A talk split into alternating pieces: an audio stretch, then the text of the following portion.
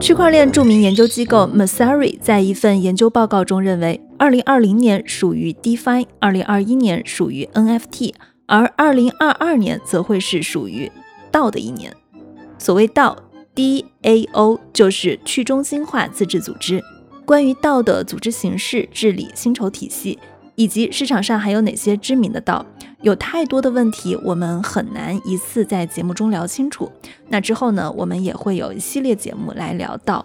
我们也会把所有硅谷幺零幺中跟 Web 三相关的内容单独拆分成一档新的播客节目，名字我已经想好了，就叫做 Web 三幺零幺。那这档节目将在近期与听众见面。如果它上线了，我会在硅谷幺零幺中发公告来通知大家。希望大家能够持续的关注我们，也能够关注我们的新节目。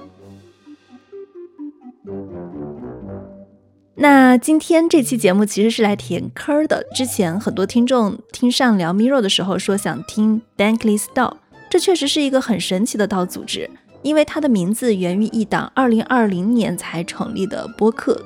在 Bankless 的媒体影响力下，在不到一年的时间里，它迅速呢就繁衍成一个上万人的道，也是全球第一梯队的道。但是呢，Bankless 道却又是一个完全独立于 Bankless 媒体的组织。这样说有点绕啊，待会儿我们在节目里再来详细解释这两者之间的关系。最近呢，加密市场是从牛转熊，而且是转得非常熊。所以我看上台也是发了一条推文，说 Bankless 到 Gitcoin 到 Mirror 到似乎都出了一些问题。那这一期呢，我们就来聊一聊 Bankless 到它到底是什么，它出现的问题在熊市中是否具有普适性。欢迎收听硅谷幺零幺，我是红军，我是阿伟。这期其实是我们之前在讲 Mirror 的时候呼声很高的一位返场嘉宾，有请道的狂热爱好者上。Hello，上你好。你好，你好，大家好。我们可以聊一下我自己个人非常感兴趣的一款产品 Bankless。说到 Bankless，为什么感兴趣呢？因为它最早是一个跟踪加密货币的 Newsletter。它在二零二零年的时候，它相当于是增加了一档 Podcast，就播客内容，跟我现在做的事情差不多。二零二一年的时候注册公司，并且盈利了，所以我自己是很好奇啊，Bankness 它是怎么样从一个 newsletter，从一个播客变成一个道的？因为我知道像上你自己也是在 Bankless 里面是比较资深跟核心的成员，可不可以跟我们简单的先介绍一下这款产品？好的，没问题。那我先声明一下，我不是资深的贡献者。OK，对我只是 Bankless 道的成员，然后呢，我参与了他的几个工会。也在这里做一点点事情。这里呢，就是有一个概念，其实你刚才说的可能有点不太准确，我稍微纠正一下，就是 Bankless 其实跟那个 Miller 不太一样啊。Miller 团队想转型成为 Miller DAO 嘛，但是 Bankless 并不是这样。Bankless 的这个 Newsletter 仍然是运作的，它跟 Bankless DAO 没有任何的关系。团队也不是一样的吗？也不是，完全不一样。Bankless 它还是在做它的播客，包括我现在我每周都会听 Bankless 最新的这些播客，我觉得做特别棒。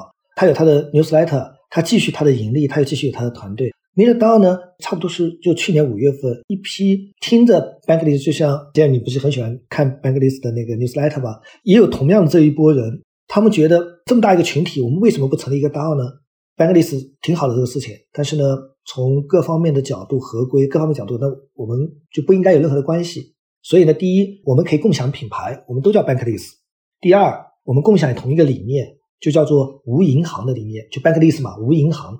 那无银行其实这个是很宽泛的，因为很宽泛，所以 Bankless DAO 可以做很多事情。大家都冲着叫无银行的这个理念来做。所以呢，Bankless DAO 成立之后，实际上跟 Bankless 是没有任何的关联，团队什么都没有关联。最早的 Bankless DAO 的 leader 就是 Flog，是另外一拨人在这里推动的，成立了 Bankless DAO。那他们的 newsletter 跟播客的这两个主播，他是这两个主播就是 Bankless 的，跟 Bankless DAO 没任何关系，他们也不加入这个 DAO。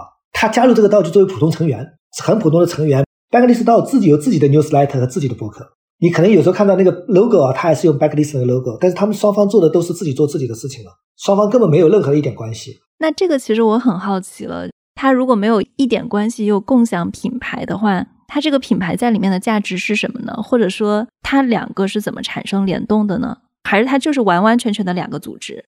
它是完完全全的两个组织。然后呢，它的品牌产生的联动呢，就是在初期的时候，大家对 Bankless 非常熟悉，然后呢非常信任。这也是在 Bankless 到成立的初期，为它汇聚了一大批高水平精英的贡献者。这个确实是靠 Bankless 给它吸引过来的。这波人呢，其实有共同的理念、共同的话题，所以呢，他们有很强的凝聚力和战斗力。他们都是 Bankless 早期的最忠诚的那些读者或者是听众。所以呢，他们整合出了一个 Bankless DAO 出来，在我所知的 DAO 的世界里面，可能是唯一一个。因为刚开始我也觉得很诧异这个事情，然后呢，我也会跟包括他们几个很核心的聊嘛，就是哎，你们为什么这样？然后呢，他们把我界定清楚了，原来这两个是完全不同的，没有任何的关系，不管是资金啊、人员都没有关系。可不可以跟我们简单的先介绍一下这款产品？但我觉得在 DAO 的这个领域，Bankless 已经是一个庞然大物了。它里面有十三个工会，现在啊。已经成立了十三个工会，那比我那时候都多了。我经常过几周要去数一下，它发展太快。媒体只是它十三个工会之一，所以呢，在做媒体，它有自己的 newsletter 和自己的播客，但它媒体这块其实都不是 Bankless DAO 的主业了。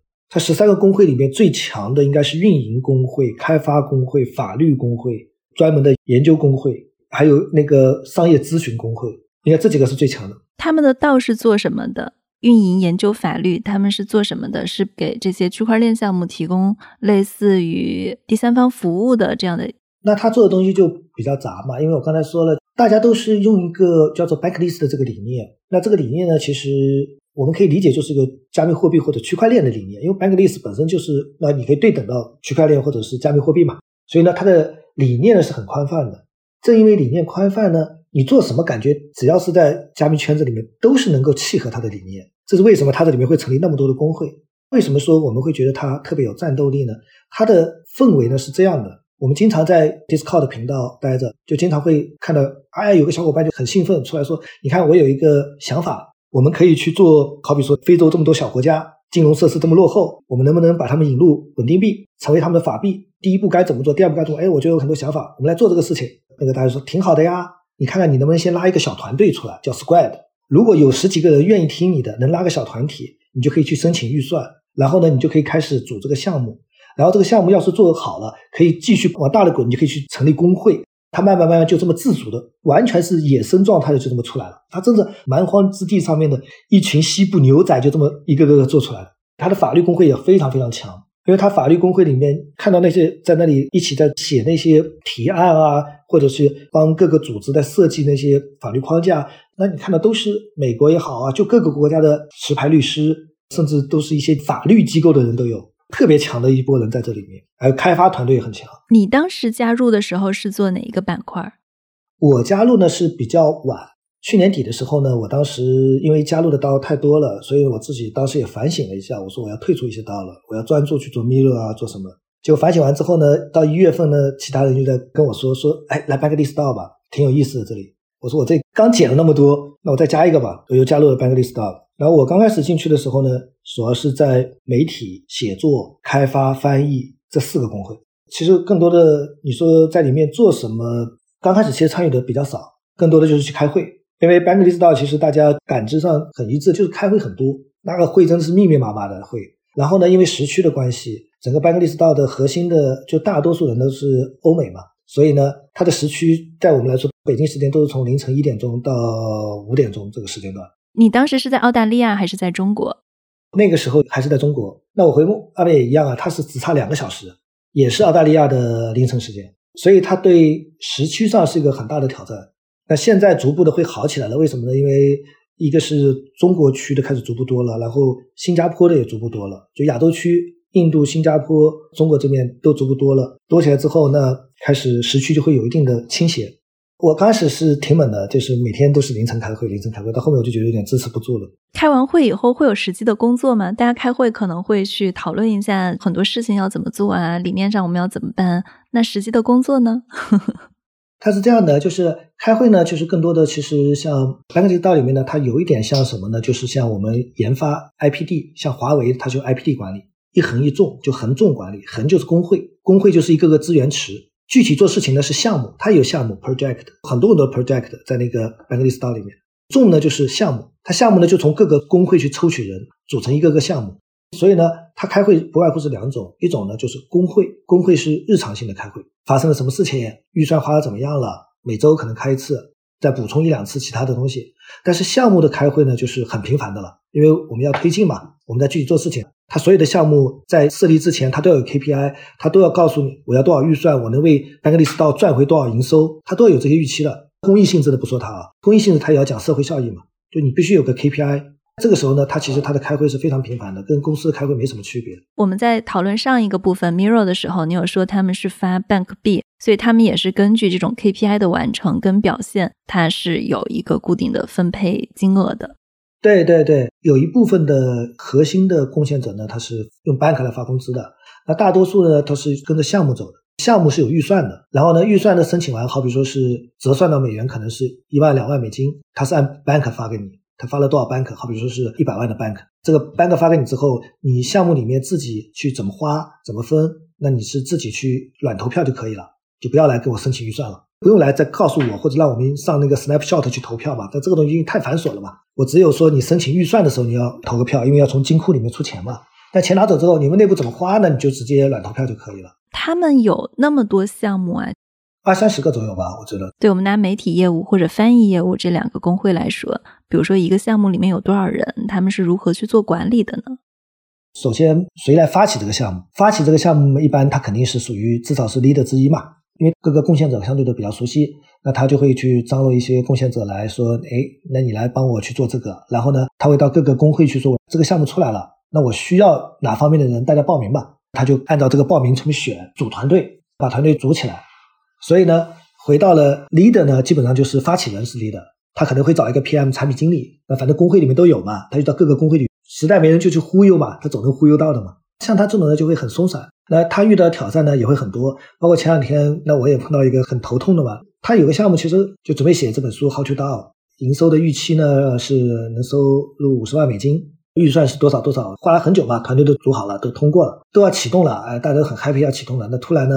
他们有个负责人就说了啊，不好意思，他说兄弟们，那我要退出了。哎，大家就奇怪了，我说我们都已经折腾出来了，开始动手了，你怎么退出？他说另外有两个项目呢，我觉得更适合我，我精力有限。然后他那个项目呢，也是 Bankless 到的另外两个项目，他说那个项目会占据我大量的时间，我觉得呢，我还是要做那个。然后呢，我这边就要退出，那他马上就受到影响了呀，因为相当于他 leader 就退出了。那其实可以再选一个 leader，还是说再选的人他很难去支撑这本书？对对对，就要再选 leader。所以说就比较松散啊，因为你也是深度参与了 Bankless DAO 的，因为他也会跟很多的成员去发工资。那他最开始的这笔钱是来自于哪里的？他用什么在发工资？每家发工资的方式是不太一样的。我的是初始资金。初始资金的话，Bankless DAO 刚成立的时候，实际上是没有一笔初始资金的。Bankless DAO 刚成立的时候是 Bankless 媒体当时。它有一个庞大的听众和观众的一个群体，然后这个群体呢是非常认可 Bankless 的价值观。当时是 Bankless 这家媒体发出了倡议书，希望他的粉丝嘛可以发起成立这么一个道。然后呢，这个道后来就成立了。成立的时候实际上是没有发工资的，很长时间没有发任何钱，大家都是用爱发电的。它成立完之后呢，就进行了代币的空投。代币空投完之后呢，这些社区就有投票权了，社区成员呢就开始投票。到这个时候还是没有资金，也没有我们传统意义上的发工资这种概念还是没有的。然后呢，他们发起的第一个提案就是大家希望把 Bank List 到百分之二十五的 Token 投给 Bank List 这家媒体。为什么呢？他们觉得未来往前走的时候，Bank List 的这个品牌以及 Bank List 的媒体是会为 Bank List 到提供极大的助力的。所以呢，在这个实际上其实是反过来的，实际上是 Bank List 到投资了 Bank List 媒体，他是这么反过来操作的。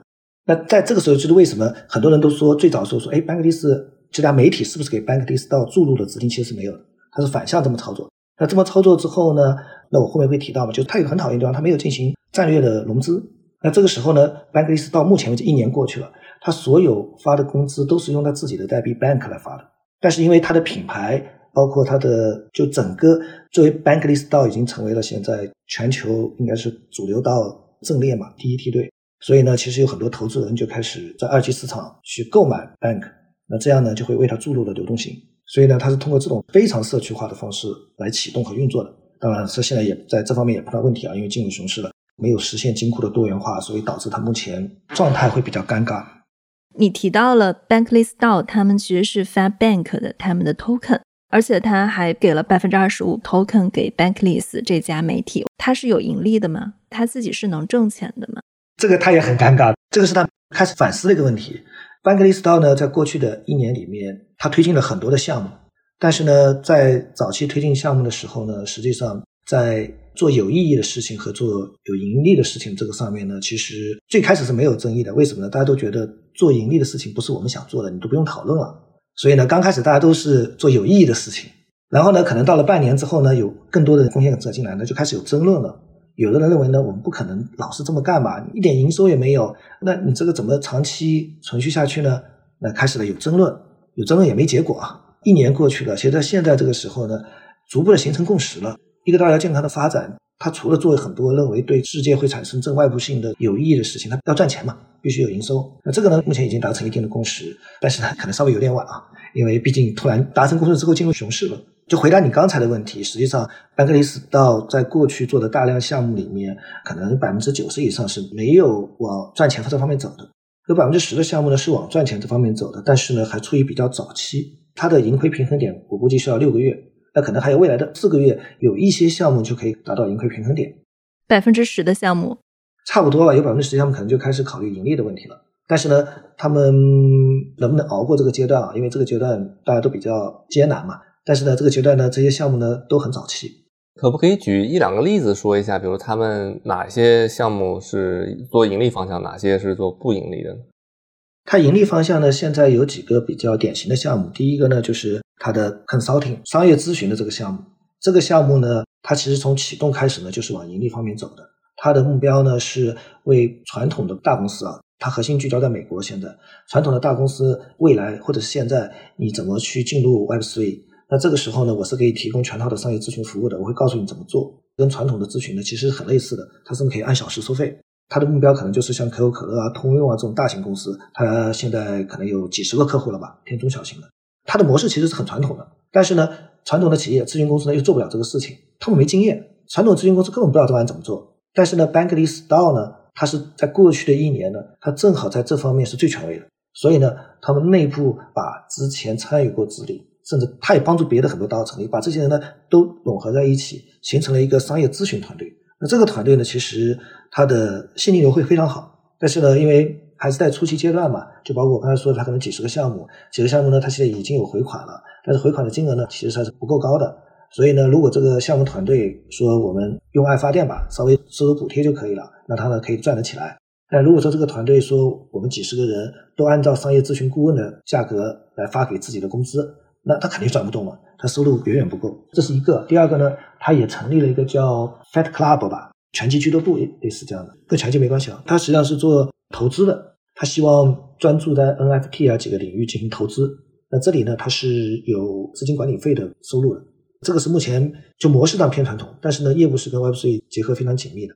比如说，他们如果去做像商务咨询这一类的项目，他应该是会收到一些咨询费的。这个咨询费是怎么分呢？我理解他的道是有一个项目组的，假设有二三十个人在里面，他的这个咨询费是流入 Bankless 到这个基金会，某种方式流入到他们的 token，还是说这个项目组会直接去分他们的咨询费？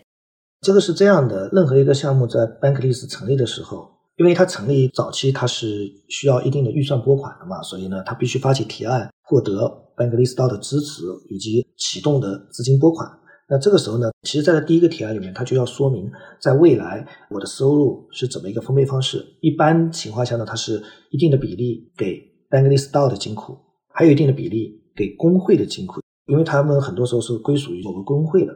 工会就是它下面的十三个工会之一。对对对，十三个之一，它可能给工会要有一个百分比，剩下的就是他们内部的了。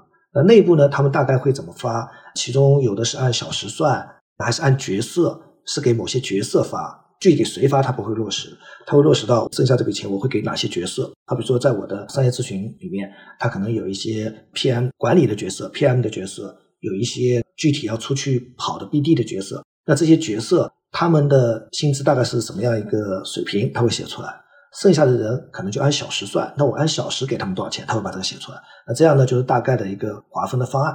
然后呢，他会有个预测，我大概会多久达到一个盈亏平衡点，我的营收规模大概是怎么样，他都会在提案里面给出这个预测。所以，相当于他的钱怎么分的话，还是他会流入三个方向。但是我稍微有一点不理解的是，Bankless 到他在拨款的时候，他拨的是 token 吗？它都是拨 token，它都是拨 bank。大家如果实体有花销的话，它不是整个在 crypto 的这个世界里的花销。而是说，比如说我现实要出一趟差，或者我要去买一个什么东西的版权这一类的，它就相当于就把 token 卖了，然后来去报销这个花销。对，它都会流入二级市场，这也是为什么 Bank 代币的模型其实目前受到很大的挑战，因为它只有一个卖卖卖嘛，它没有一个正向的机制。这些项目如果有营收进来了，它这个营收是用来干嘛的呢？回购 token 的吗？呃，现在都没有想这么好，因为刚开始的时候，甚至过去的一年，大家都没想要去赚钱。大家都觉得你不要来跟我讨论赚钱的事情嘛，特别没意思。因为他的使命帮助十亿人进入加密世界，是他更具象的一个使命。他说我们是干这个事情的。那回到你说这个问题，其实更进一步了。所以他现在其实这方面都没有一个很明确的说法。那我们能够看到呢，它确实出现了一些变化。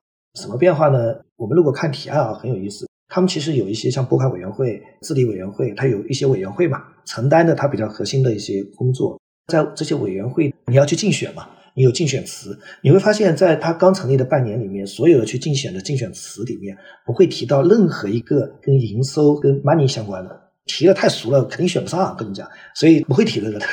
但是呢，半年以后了，从现在看过去的三个月，哎，你发现新的这批人来竞选的时候，他们大多数人都会提到这个事情了。我得到的健康、有序的发展、稳健的往后发展是必须有现金流、有营收的，那我该怎么做？他们会把这个事情提出来。而且提这个事情的竞选人呢，还往往会被当选，所以呢，就说明整个社区实际上是在已经在改变啊，只是说快和慢的问题，它发挥作用可能还是需要一段时间的。你说这一段让我想起了慈善基金会的运作方式。我之前有采访过很多的慈善基金会是怎么运作的，后来我发现美国的一些大的慈善基金会，像洛克菲勒这种，包括像陈扎克伯格基金会，就是这些科技企业创立的基金会。他们在做很久的慈善以后，他发现最开始他们投慈善项目是完全出于一个公益角度的评估，你这件事情对让世界变得更好有没有意义？这是他们最开始的一个投资的明确的目标。就比如说你这个事情有没有促进教育公平？但后来他们发现这个事情不能 work，因为当我把钱给到这些项目的时候，但是这些项目持续在一个净支出的阶段。他不能自己挣钱，他永远要依赖你。那这个事情他就没有办法去进入到一个正向的循环。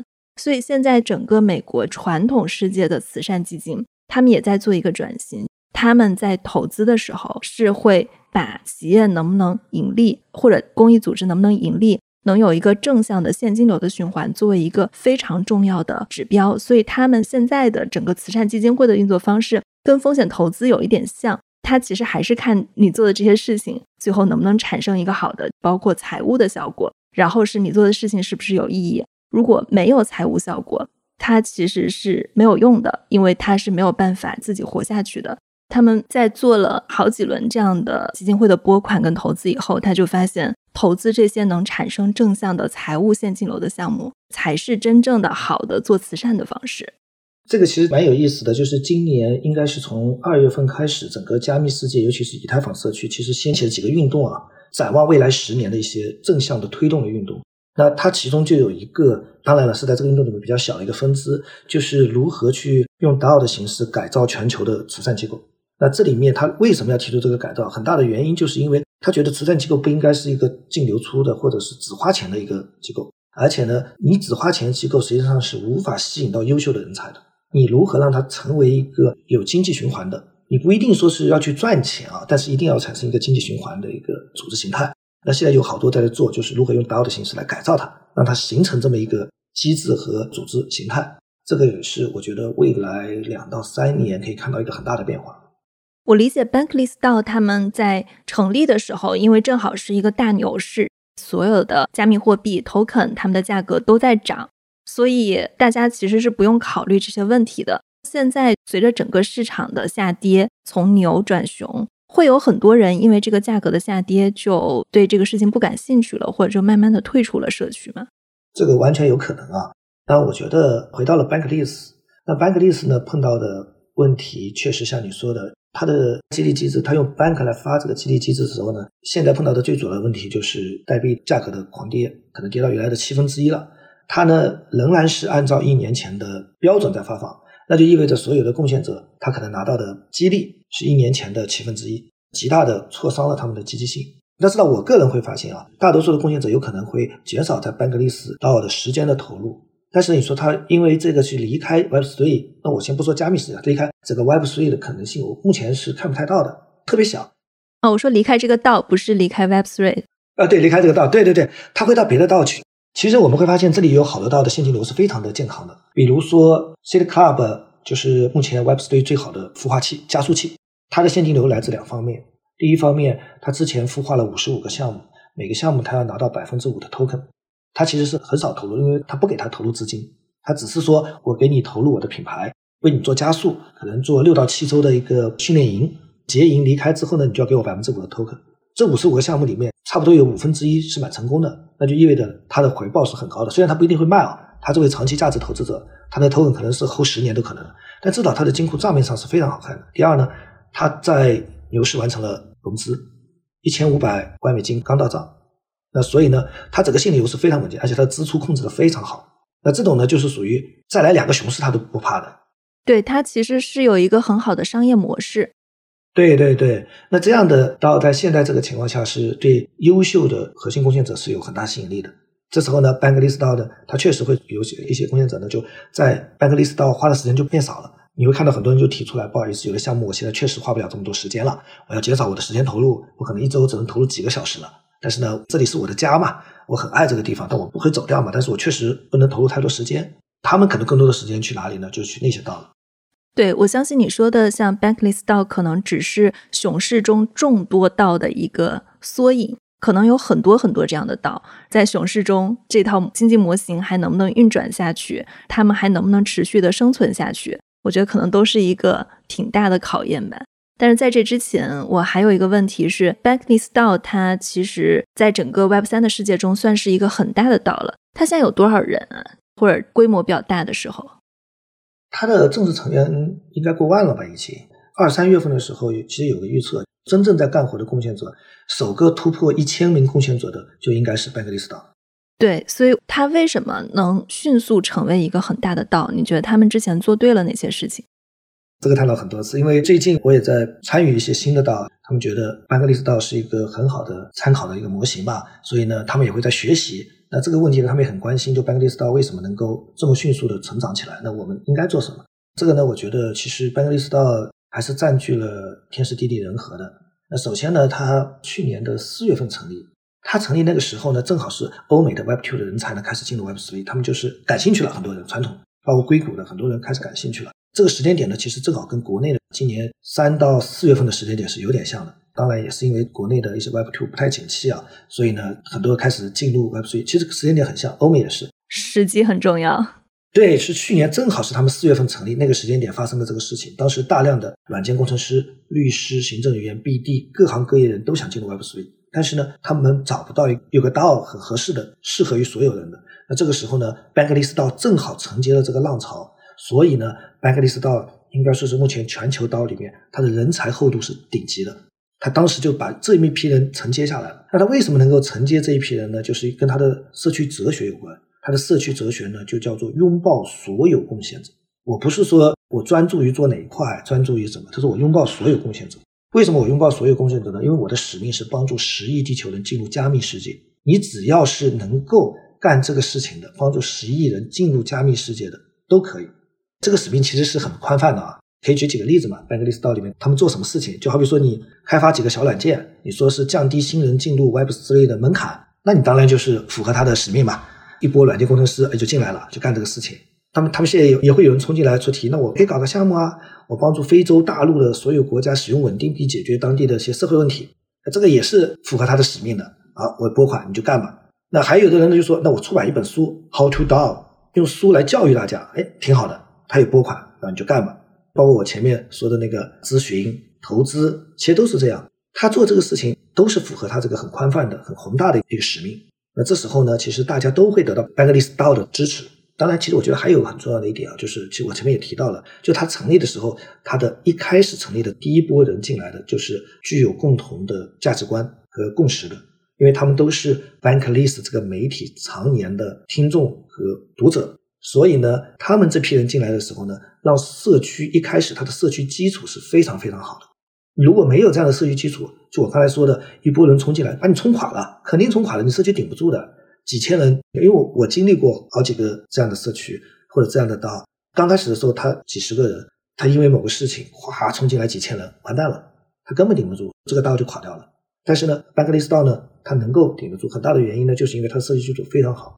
我们现在经常说一个词啊，vibe，就是氛围啊，其实这个词流行起来就从班克利斯道流行起来的。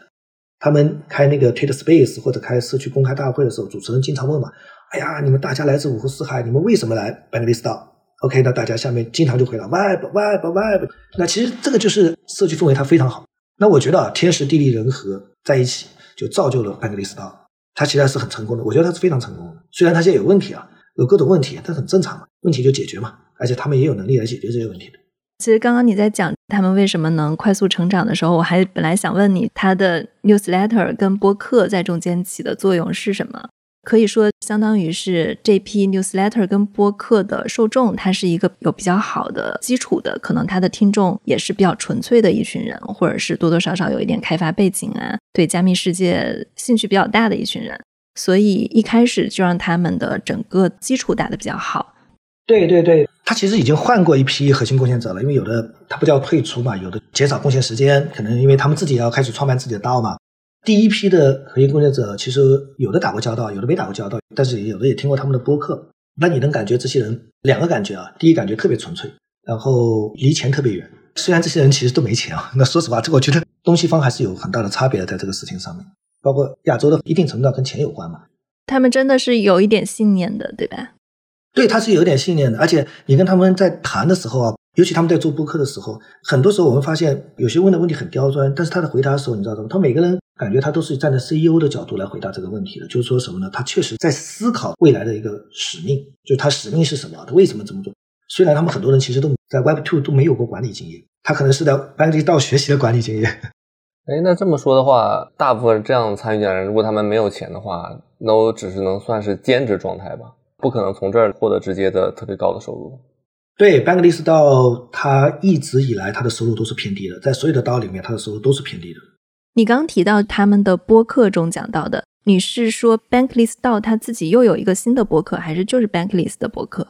两方面，第一 b a n k l i s t 这家媒体其实在它的播客里面几乎不会去推介或者去为 b a n k l i s t 道做宣传的，这个他划分的特别清楚。第二个呢 b a n k l i s t 道有自己的媒体，它甚至跟 b a n k l i s t 是竞争关系。我该怎么做，我也怎么做。我也有媒体，也有的 newsletter。第三呢，其实大多数我们所听到的播客都是第三方的一些播客来采访，然后呢，我们可以听到很多他们在讨论这些问题。你指的他们在播客中，比如说像硅谷幺零幺去采访一个 Bankless 道的成员，比如说我来采访你，而不是说 Bankless 他们自己在自己的媒体中发布的，就可能都有。对，都有，都有。其实你刚刚也提到了 Bankless 道他们在有分百分之二十五的 token 去投给 Bankless 这家媒体。不好意思，我可能还是在纠结于这两个之间的关系啊。但如果说他还有百分之二十五的 token 去投给这个 Bankless 的媒体的话，那 Bankless 这家播客他们在盈利的时候，他是不是也会有一部分资金会回流向这个道呢？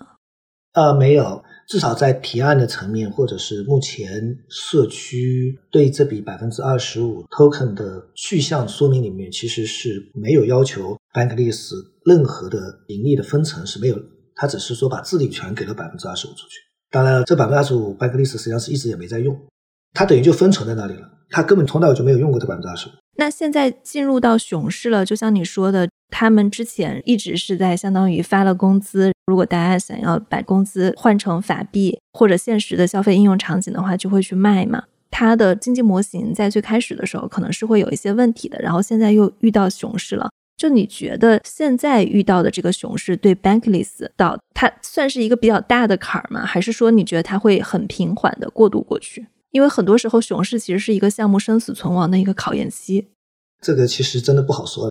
我个人的感觉上呢，我觉得这个对 Bankless 道呢是个比较大的坎，但是呢，我并不觉得班克利斯道呢是跨不过去的，因为他没有公开过，但之前其实是有过几次融资的谈判的，包括现在，就算班克利斯道确实开始推进这个事情，其实也没问题的。但是呢，就看班克利斯道要不要来做这个事情，因为班克利斯道之前碰到了一个很大的问题，就是大多数的核心工作者，因为他没有一个类似于 leader 这样的角色嘛，他真是我所知道的这些道里面最去中心化，纯粹的是社区在管理。那社区这时候就没人做战略嘛，就碰到一个问题，社区做战略其实是不太可行的，至少现在看啊，除非你的社区真的非常非常强，但目前看班格利斯还没到这个程度，所以呢，战略它是缺失的，没有战略层面的配合，其实像融资啊各方面是很难推进的。现在会有一个主要的 leader 吗？他们到现在都没有，这个就是民主的问题。他纯粹的去中心化，他没有 leader，他可能有五六个核心贡献者吧。那他的决策是由这五六个核心贡献者来决定的吗？如果最大的决策都是他们一起投票，他们有几个委员会，像治理委员会、拨款委员会这些委员会呢？现在做的更多的呢，其实还是事务性的工作。碰到这种比较战略方面的呢，很多都要投票了，这个推进是比较慢的。包括我们跟他们前面第一批的那些核心工作者有沟通的时候，其实他们也很痛苦这个事情。他们想推进的很多战略，实际上。在社区这方面得不到响应，我刚才说的，因为社区觉得我的文化就是这样的，我为什么要去做那些事情呢？但现在其实我觉得对班克利斯道来说并不是一个坏事情，因为大家都意识到了，第一进入熊市了，第二我们要生存，第三我们都想把班克利斯道做下去，因为我们有使命观在这里。那这时候呢，我们的社区就需要有一些变化，我也看到了这些变化正在慢慢的发生，这个我觉得对班克利斯道来说反而是正向的。其实啊，我个人是觉得在熊市里面。作为 DAO 来说，或者是这种组织形态来说，是真正能够开始发芽、开始不断的健壮的过程啊。牛市里面就太乱了，熊市反而是他们建设的，真的是一个很好的过程。而且像 DAO 的这种形态，跟传统的像我们 Web2 的这些大厂比，它还是有很强的一个弹性的。因为像 Web Two，你包括像硅谷，不可能随便就把人家公司停掉嘛。你说人家用爱发电，那个 DAO 可以做这个事情。他说：“那不好意思，我可能六个月以后再说吧，我这没得发工资啊，大家一起，那真的就是可以这么干。”那他就很强弹性啊，他这个上面，所以呢，我是觉得在这个层面上，Bankless 到这个坎，他肯定能挂过去。是不是只有真正的做了项目，才可以去拿到他的激励？啊，不是，我拿了不少激励。他是这样的，Bankless 到呢，它发放激励呢有两种模式，一种模式呢就是角色，它每个季度会有个预算，预算里面呢，它会规定好某些角色会支付一定的奖励，其实是给的很低的，跟其他道比起来。但至少有嘛，就是它是固定的这个支出。第二种方式呢，就是他每两周会用那个 Coordinator 给同事相互评估工作量的那个软件，用那个软件呢，它会每两周发放一次，他会往那个奖金池里面放一笔钱，大家相互评，评完之后呢，他根据大家评完的百分比来分那个奖金池。他在分的时候，其实他这个很主观化啊，就是你没有参与过实际的项目，但是呢，你参与过讨论，或者大家觉得，哎，好像看你挺脸熟的，我也知道你在里面，然后也总碰到你，总打打招呼，多少都会给你一些奖励。这样会不会造成一个结果，就是在开会中说的多的人会拿到更多的奖励？对，这个也是 Coordinator 这套系统目前比较大的几个问题之一，在幕后工作的人拿的少，在前面活跃的人呢拿得多。这个是它确实一个很明显的问题，现在是两方面来解决啊。第一方面就是用 Coordinator 来发呢，反正钱不多，他不可能大额的钱用这个来发了，大家也补贴嘛，所以呢，大家也不太在意这个事情。第二个呢，用 Coordinator 来发呢，现在开始逐步的走向小团队化，就我刚才说的嘛，有工会，工会里面有项目，OK，那就一个一个项目，一个个工会自己内部来搞吧，因为这样大家很熟悉嘛，知道你做了什么工作，这个发的更加合理。这个方式吧，应该说不断的在调整，在做优化。不仅是班格利斯岛，别的岛也是都在做优化。你刚提到的，像有工会、有项目，就比如说在非洲支持稳定币结算的项目，那项目成员他是可以随时进出的吗？他在随时进出的时候，也会是有对应的跟他做的工作相关的项目激励。对，他是随时进出的。他的激励一般是你如果已经退出了，那这个项目本身的激励你肯定就拿不到了。他肯定是干了多少拿多少。第二个呢，退出是比较自由的。很多公司自当时我们也聊过这个事情，我们跟国内一些大厂在聊这个事情嘛，他觉得，但你这个完全没竞争力啊，跟我们拼产品力的话，跟那个生产力啊，你没竞争力。我说是的呀，那我碰到过的。刚才不是提到那个 How to Do 那本书嘛？他们当时准备写那本书，哎呀，前面找人做预算，弄了一个多月吧。然后呢，这个事情要启动了，特别开心，一帮人要启动了。那这时候突然发起人退出了，他就说不好意思，说我不干了。他说我因为另外一个项目对我更有吸引力，或者是那边离不开我，所以我不干了，我要去那边。这个也没办法，那大家只能说，哎呀，那你帮帮忙，再帮我们推荐一个呗，只能这样。但这个确实是一个问题。对，所以我觉得大家现在经常在说道是一种新型的组织形式，但是它在跟公司相比的话，如果说真的要做一个产品或者要解决一个目标性非常明确的事情，它的这种组织形式可能它的弊端也还是非常明显的，它没有办法很快，可能会面临很多的民主决策的问题。甚至他都没有一个非常明显的 leader 可以出来去融资，这是所有刀都面临的问题，还是 Bankless 比较明显？从刀这个形式上说呢，我觉得或多或少都会碰到这个问题。就这个问题而言，呃，现在新出来的一些刀就开始讨论我们在产品开发上，因为我现在接入几个产品比较多，那我也在推动这个事情。我会跟他说，你看，GitKan 也好，Bankless 刀也好，过去碰到这个问题，那我们不要重蹈覆辙嘛。那我们在产品开发这个层面上。在小的单元上面，我们还是需要有一定的集中制的，就是你需要有人拍板，你需要有人负责。内部其实是需要有类似于执行官这样的角色的，因为刀是个大的组织，可以说去中心化。但是回到了刀里面的一个个产品开发呢，因为产品开发有很多的团队，我现在在参与时间比较多的一个刀，它可能有十几个产品团队。那这每个团队里面，在产品开发的里面，我觉得它是需要有战斗力的。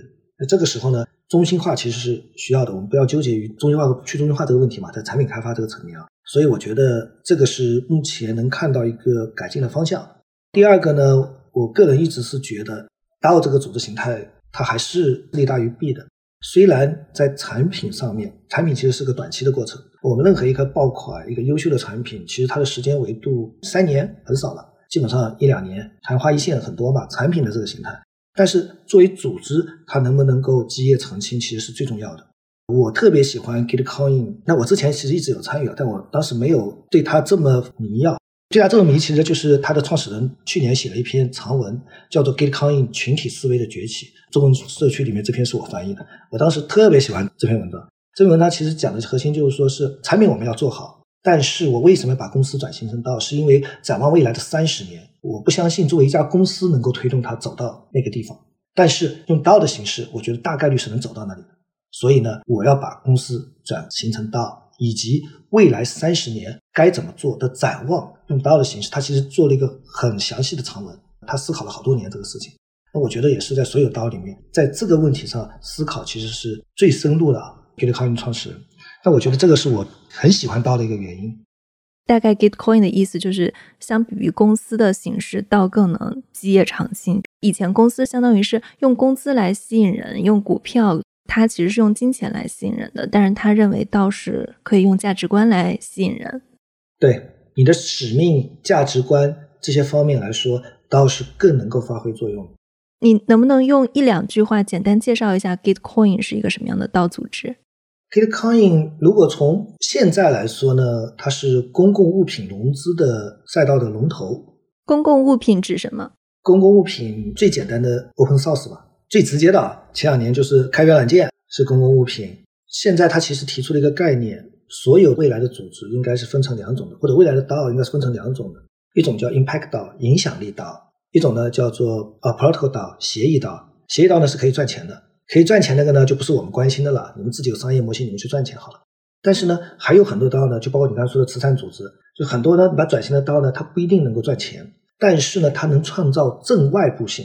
它会给人类社会带来积极的作用，所以呢，它是影响力道。这些影响力道，我们怎么帮助它可持续发展？通过公共物品融资，我给它输入资金，一方面，另外一方面，我帮它建立机制，我帮它能够可持续的发展，甚至最后啊，能够自循环。这个呢，就是 Gitcoin 希望解决的。目前啊，当然，它未来三十年的展望就很宏观了，成为未来整个元宇宙协作的谢顶点，所有创意啊、技术创新啊，都汇拢到我这里。这个是未来三十年的展望。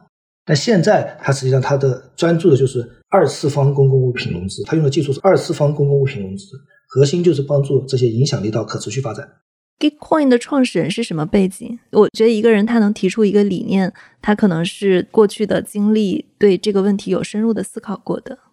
对对，Gitcoin 其实我比较看好，是因为他经历过上一轮的熊市，他是整个熊市经历过来的，经历过一八年，对吧？对他一七年成立嘛，所以呢，他经历过整个熊市。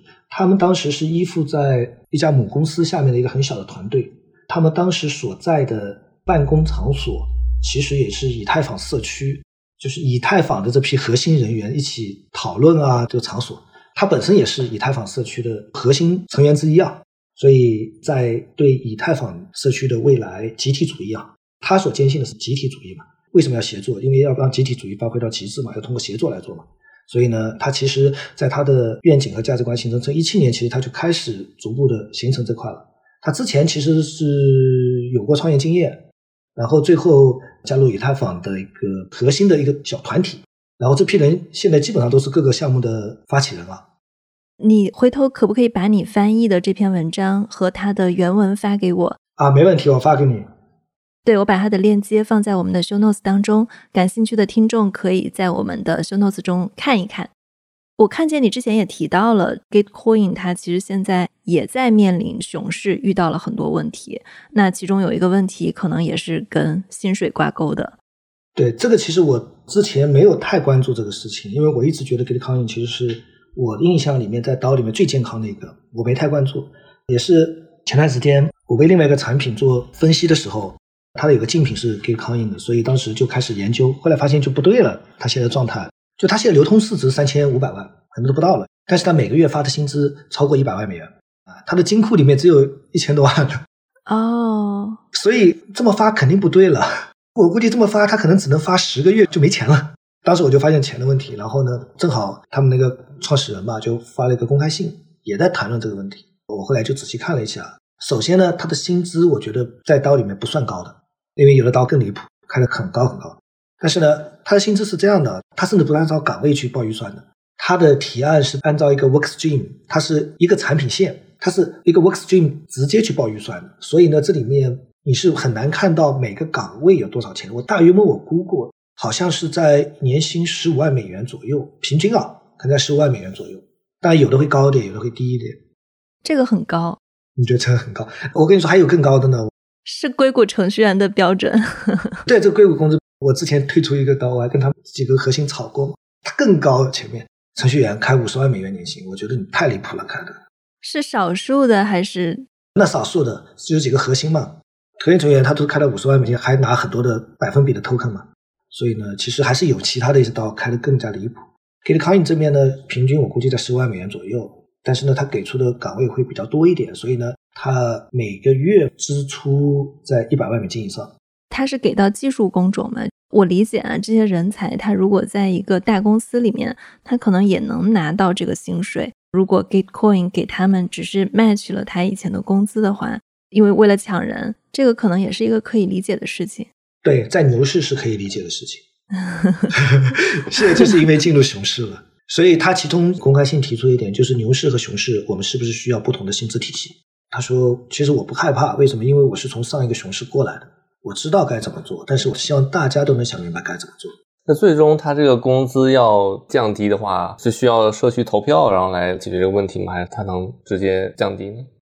他的工资标准其实也不是说投票定下来的，而是每个 Workstream 自己报预算的时候再报的。” Gitcoin 因为之前是从公司制转制过来，第一期报预算的时候，大家肯定会提吧。那我参考依据是什么？所以呢，他第一期报预算实际上就参考了他们公司制当时的薪资。他们公司在美国嘛，算不算硅谷了？不太清楚，反正是按照当时美国的软件公司的标准来报的，达到了这个水准。那现在怎么做还没说啊？很大一个可能性，就大家如果达成了一个共识，就 Workstream 自己报的时候就要开始调整。因为这个并不存在一个提案，说是固定了每个 position 或者每个角色他的薪资应该是怎么样的，或者时薪应该是怎么样的，在 Gitcoin 是没有这个的，只是说你报上来，大家有没有通过？上一轮已经有好几个 Workstream 的预算不通过呀，就是整个团队我不发你钱了，你自己去想办法去融资去。你刚刚提到 Gitcoin 它的平均全职的薪水大概是在十万美元左右，它一个月的支出有一百万美元。平均年薪十五万，如果对上我刚才说是每月发放一百多万嘛，那实际上是有七八十人这样吧？我觉得是的，是的，呃，那他们的到的全职成员还挺多的。他这里面一百万有百分之二三十是给兼职，就是按时薪算的，有一部分是百分之七八十是按照全职算的。大约摸啊，我看了一下，因为它最终没有一个统计数据，因为我看了几个 Workstream 报的预算里面，因为它每个 Workstream 都会报我的全职是多少，然后我按时薪发的是多少，它会有一个列表列出来。我是看见你的 Twitter 中提到，你说像 Bankless DAO、Gitcoin DAO 还有 Mirror DAO 似乎都出了些问题，我不知道这些问题是跟熊市有关系吗？像 Bankless 道它现在是一个合规的道吗？它现在的话就不太存在这个问题。因为它在从它成立那个时候，它就没有一个公司自往到转型的问题。像 Gitcoin 呢，就会跟 Miller 有点像。那 Gitcoin 呢，他走的路其实是比较一个典型的转制的路嘛。二零一七年他成立公司，我印象里，二零二一年的时候成立了 DAO。他这个 DAO 呢，是以他原来的那家公司作为法律实体的。二二年初呢，Gitcoin 的基金会在开曼成立，我记得是四月份的时候，基金会成为了 Gitcoin DAO 的法律实体。应该是在下个月，原来的 Gitcoin 这家公司就将所有的资产全部转移给 Gitcoin 基金会，就完成了整个剥离，公司就彻底退出了。所以它这个就会走的比较，一是非常合规，第二个是对于社区来说，它会整个路线图啊都是非常透明。所以现在像 Bankless 还有 Gitcoin 这种，它走基金会的形式，反而这个到它实际上赋予大家的决策权跟参与度是会更高的，而不是一个公司的形式。它的注册主体就应该是基金会。现在大多数注册主体都是以基金会的形式来注册。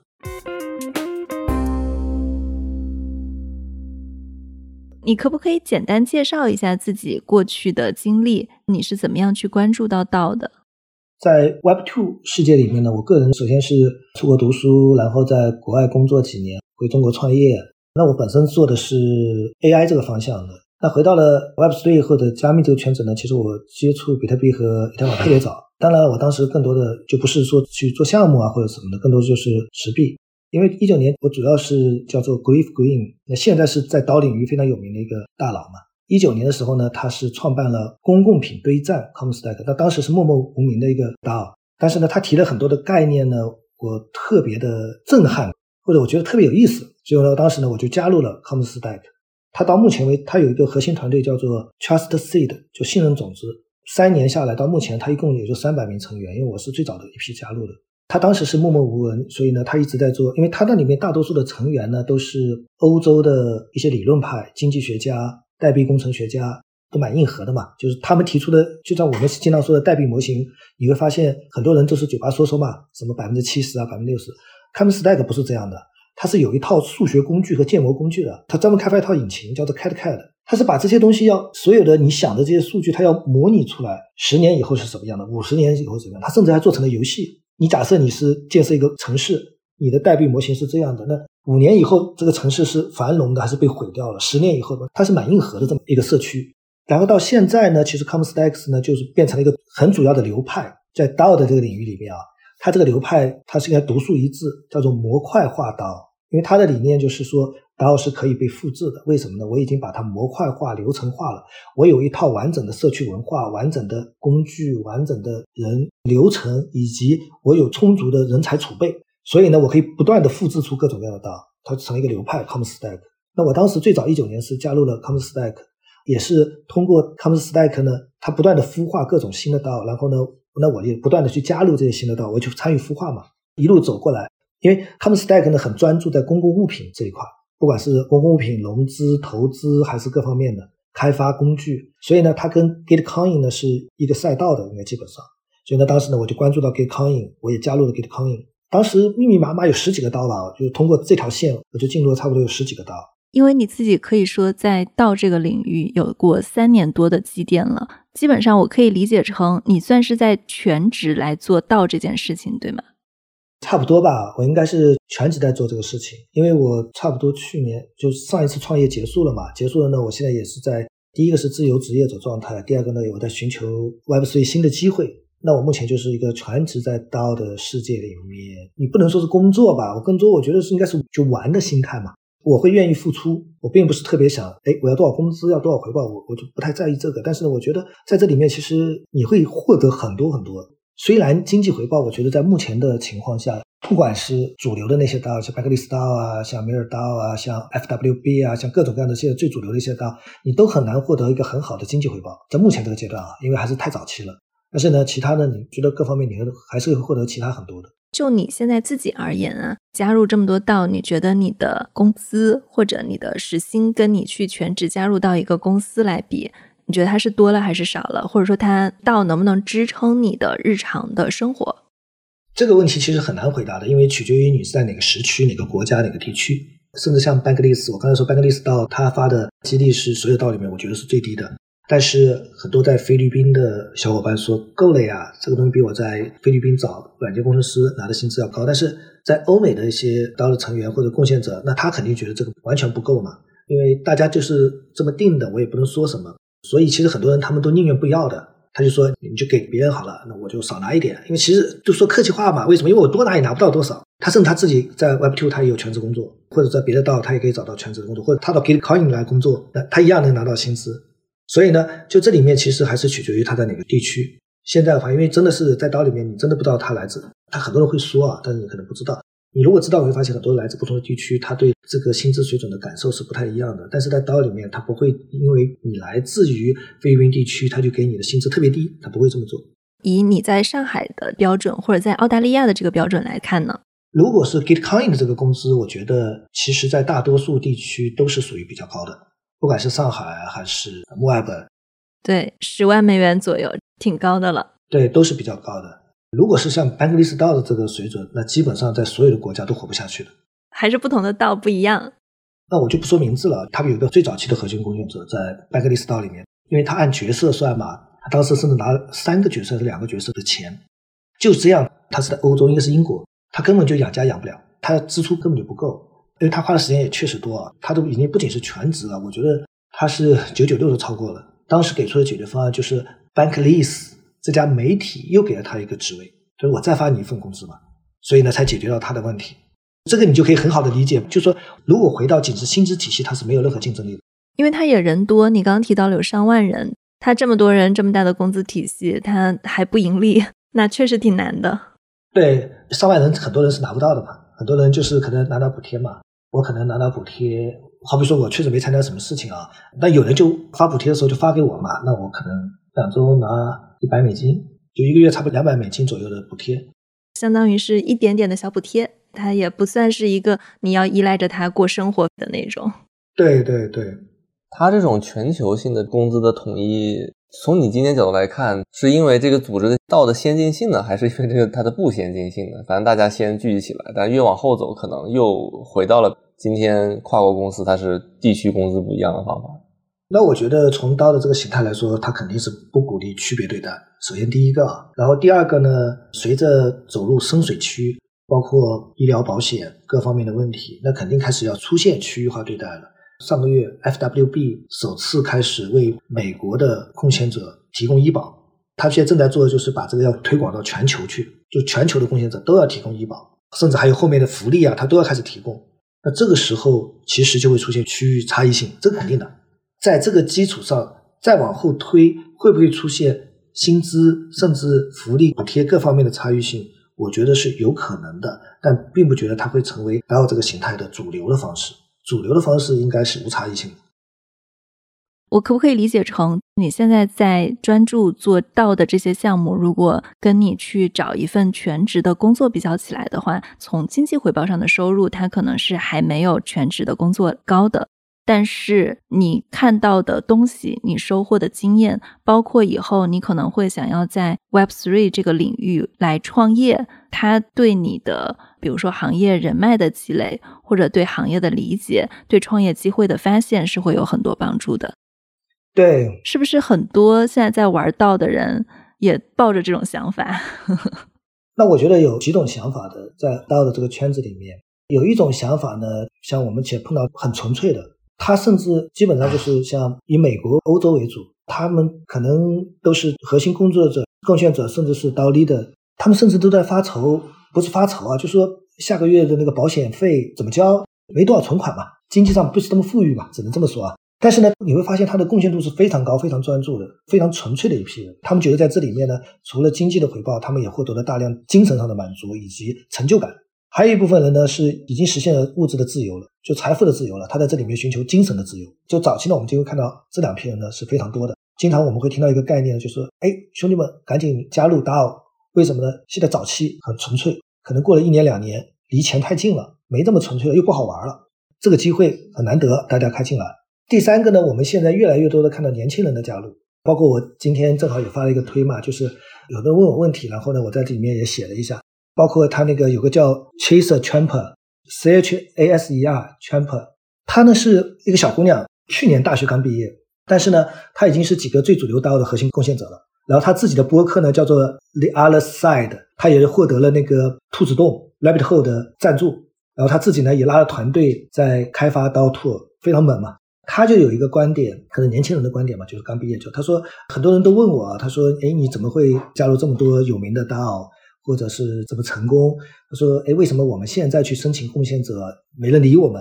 都不要我们，我们还要填一堆的表格，为什么会这样？然后呢，那个 c h a s e 呢就说了一个观点，他说呢，你知不知道我十二个月前我加入这些刀的时候，他们都才几个人，然后呢，我去免费给人家帮忙，他求之不得，根本就不需要填什么表格。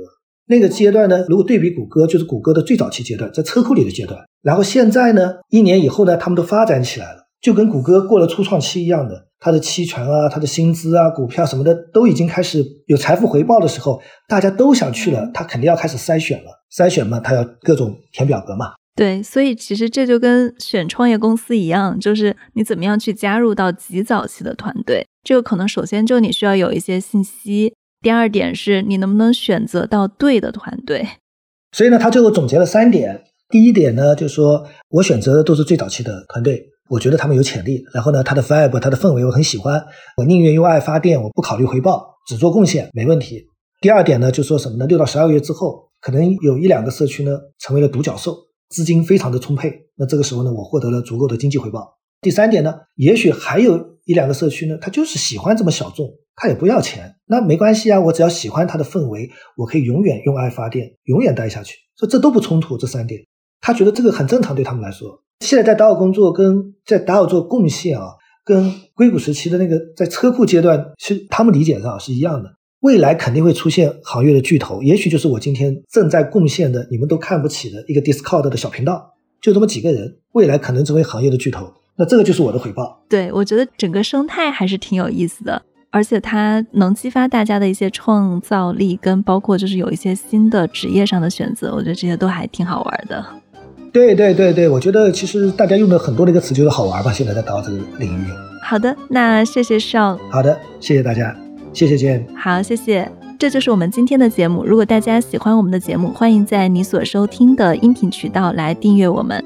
如果对我们的节目有任何的想法呢，大家也可以在我们本期节目的下方给我们写评论、写留言。你们的每一条评论我都会很认真的看，谢谢大家。